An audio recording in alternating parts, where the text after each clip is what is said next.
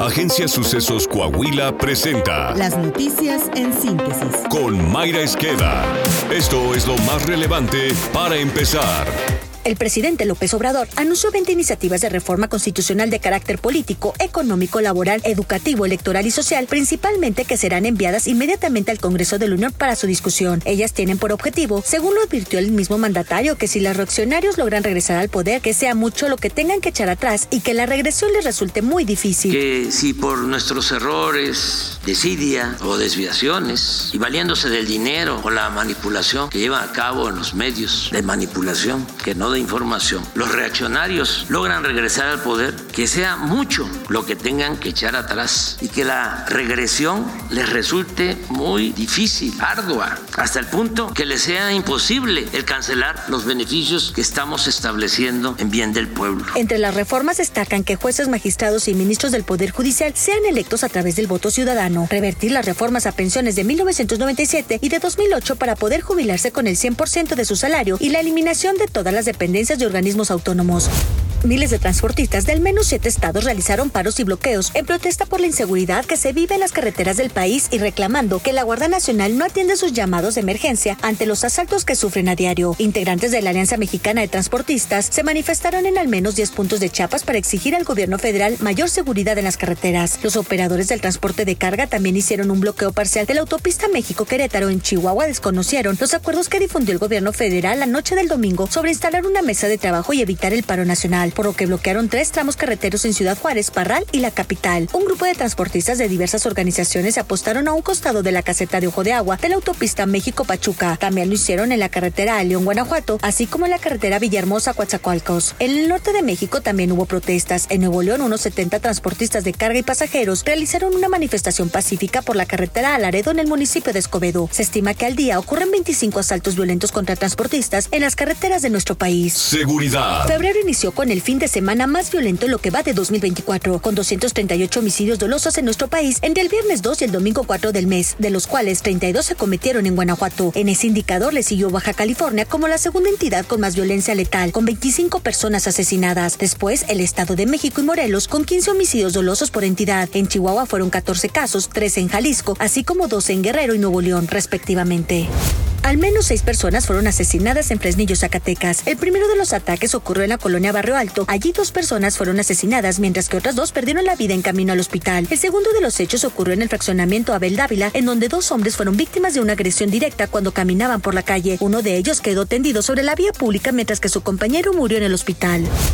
Reynosa inició la semana con enfrentamientos de grupos armados contra autoridades y el derribo de cámaras de videovigilancia del Centro de Comando, Control, Cómputo, Comunicaciones y Contacto de Tamaulipas, confirmó la vocería en seguridad del gobierno estatal. Para derribar los postes con cámaras del C5, los integrantes de grupos delictivos recurrieron a camiones de pasajeros y transportes de carga. En las balaceras y enfrentamientos se usaron armas de alto poder y hasta el momento no se reportan personas lesionadas ni detenidas. Política. El partido Movimiento Ciudadano aprobó a sus candidatos de mayoría al Congreso y a cuatro gubernaturas. Para el Senado, confirmó Luis Donaldo Colosio Rojas, al actor y empresario Roberto Palazuelos y a Dante Delgado Morales, hijo del líder nacional de MC, Dante Delgado. MC se la ha pasado criticando a los que denomina la vieja política. Regalarle una candidatura al Senado al hijo del dirigente nacional de ese partido no es parte de una vieja política que tanto critican. Esta es la opinión de Israel Navarro, en clave de No hay duda que Nayib Bukele tiene un estilo muy particular para gobernar y hacer campaña. El presidente millennial del Salvador pasó de usar la mano dura a la mano super dura y no le apenan las críticas en lo más mínimo. Por el contrario, es parte de su imagen al punto de haberse autonombrado el dictador más cool del mundo mundial. Y así le gusta a su pueblo, ya que las encuestas sitúan su popularidad entre el 80 y 90% de aprobación. Obviamente iba a buscar la reelección, la cual consiguió el domingo pasado con más del 70% de los votos, lo cual es un resultado histórico que lo refrenda en Palacio Nacional de El Salvador por los próximos cinco años. La pregunta es cómo construyó su reelección y aquí les van unos puntos clave. Primero, con un modelo de gobierno basado en un tema central, el combate a las maras que tenían azotado al país. ¿Cómo lo hizo? Suprimiendo derechos humanos y metiendo a la cárcel al 2% de los adultos salvadoreños, sin decir agua va. Y a pesar de las quejas de ONGs, los ciudadanos aprueban la supresión de derechos humanos porque claramente la cifra de asesinatos ha caído drásticamente desde que Bukele asumió el gobierno, de 38 por cada 100 mil habitantes a 2.4. Lo segundo es que con esa aprobación Bukele ha ido suprimiendo contrapesos. Por ejemplo, redujo el número de diputados pasó una iniciativa para que las nuevas curules sean asignadas de acuerdo al método de Hunt, que favorece a los partidos mayoritarios, o sea, el suyo. Redujo también los magistrados del Tribunal Supremo de Justicia, que son quienes finalmente lo habilitaron para contender en esta elección después de hacer una interpretación a modo de la Constitución. Y tercero, Bukele ha pugnado por internacionalizar a El Salvador con algunos aciertos como el impulso del turismo, la organización de certámenes y competencias deportivas y el impulso a la conectividad aérea, pero también con desaciertos como perder el 37% de la inversión que metió en Bitcoin con tal de hacerla una moneda corriente. Epic fail. Haya sido como haya sido, el pueblo salvadoreño está contento con los modos dictatoriales del presidente porque se vive un cambio sustancial y la oposición no tiene una oferta mejor. Por eso está desdibujada. Yo soy Israel Navarro y les recuerdo mi Twitter arroba Navarro Israel. Nos escuchamos a la próxima.